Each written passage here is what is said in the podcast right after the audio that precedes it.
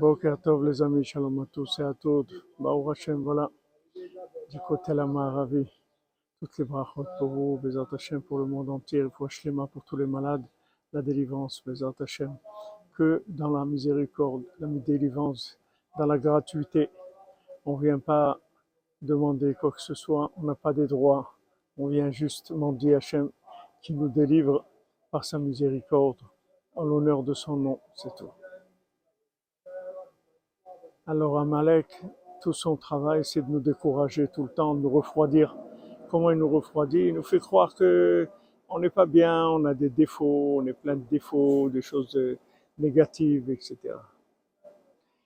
Il faut se renouveler chaque instant, parce qu'on ne peut pas. Si maintenant on ne se renouvelle pas, il nous, il nous, détruit complètement avec euh, ce qu'il veut nous montrer des images de nous-mêmes, ou de situations, ou du monde, ou de la famille, ou des amis, ou n'importe qui.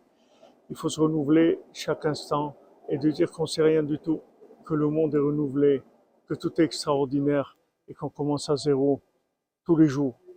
Tous les jours, on commence à zéro. C'est une nouvelle vie. Elle n'a jamais existé. Avec ça, on peut, on peut gagner contre Amalek, dans la simcha.